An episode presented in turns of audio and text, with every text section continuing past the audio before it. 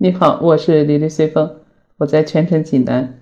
今天呢，我发现了一个非常有趣的事情，特别想和你说一说。你是不是想问有什么有趣的事情啊？对我今天去听音乐的时候呢，它有一个云村嘛，嗯，你可以入住它的云村，当它的村民。当我点进去的时候呢，它有一个小测试，就是通过几个题目的选项，你回答以后呢，可能用此来判断你的音乐偏好，就你喜欢什么样风格、什么样品味的音乐啊，他是来做这个的。但是他这个测试结果确实让我感到好新奇呀，特别有意思。同时还给我发了一个云村的村民证。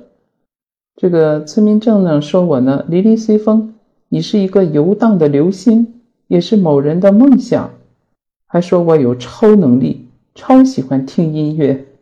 这个还不是让我特别惊奇的，是他对我测试以后的一个哲学观的一个评价。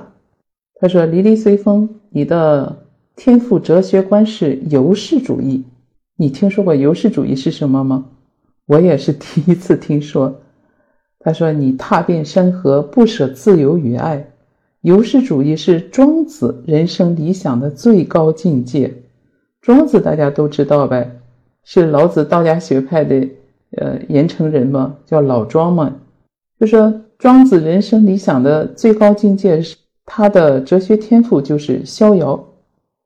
游氏主义塑造了世人自由的性格。”为中国知识分子提供了取用不竭的精神营养。所谓处事无心而自由自在，逍遥也。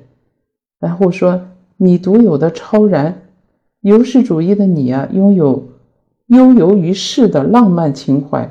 你的内心住着一个高瞻远瞩的智者，始终用澄明心境对抗人生的无意义。我的天哪，这说的这么高大上呢？在中国和其他人相比，你具有更多的想象力、士大夫精神、浪漫、雅致、豁达。啊，你们在地球上的占比在百分之三点二，这个优势主义是稀缺的。你们天马行空的有趣想法很多，中国古代很多士大夫都具有这一人格类型。所以就说，在历史的长河中，庄子的想法和你。不谋而合。最后对我的评价是：优势主义加荒诞主义等于地球容不下。你觉得好玩吗？虽然只是一个小小的测试，也引起了我的好奇。我就上网去搜了一下庄子的这个优势主义，还真是挺有道理的呢。我去看了一下。那个庄子呢，应该是公元前三百六十九年出生，嗯，公元前二百八十六年去世。明周，他是战国中期啊著名的思想家、哲学家、文学家，也是道家学派的代表人物。他与老子呢并称老庄。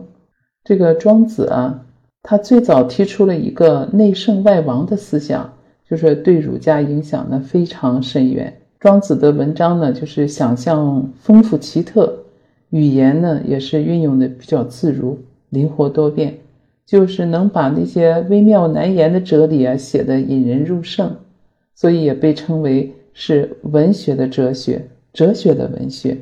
就他那个作品，主要就是都收录在庄子那一个书中，代表作呢里面就有《逍遥游》啊。呃，《齐物论》和《养生主》等，他最著名的那个作品《逍遥游》里面就阐述了“智人无己，神人无功，圣人无名”的那个道理。所谓“智人无己”呢，就是庄子啊体悟的最高人格境界。就是说，极致的人呢，大多就是能够破除自我的偏执吧，啊，摒弃这些功名束缚的本我，追求绝对的自由通达。能够达到一个物我相忘的一种境界。神人无功呢？这个无功肯定就是顺应大道，不是功名喽。无名就是不求名望，所以说就是神人无功，就是庄子啊那种无智主义的政治观的表达。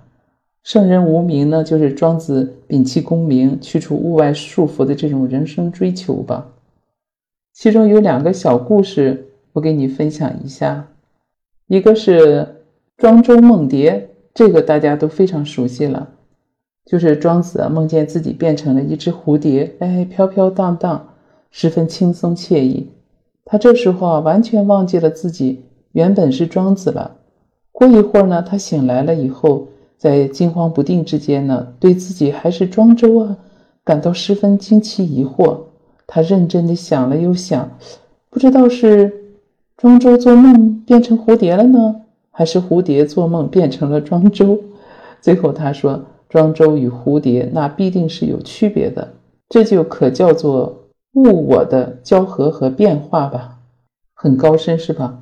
还有一个典故呢，就是铺水垂钓。庄子呢到濮水去钓鱼，楚王当时派了两个呃士大夫前往呢，表示心意，请他做官。他们就对庄子说：“哎呀，希望能用全境的政务来劳烦您。”庄子拿着鱼竿也不回头看他们，说：“我听说楚国有一只神龟，死的时候已经三千岁了。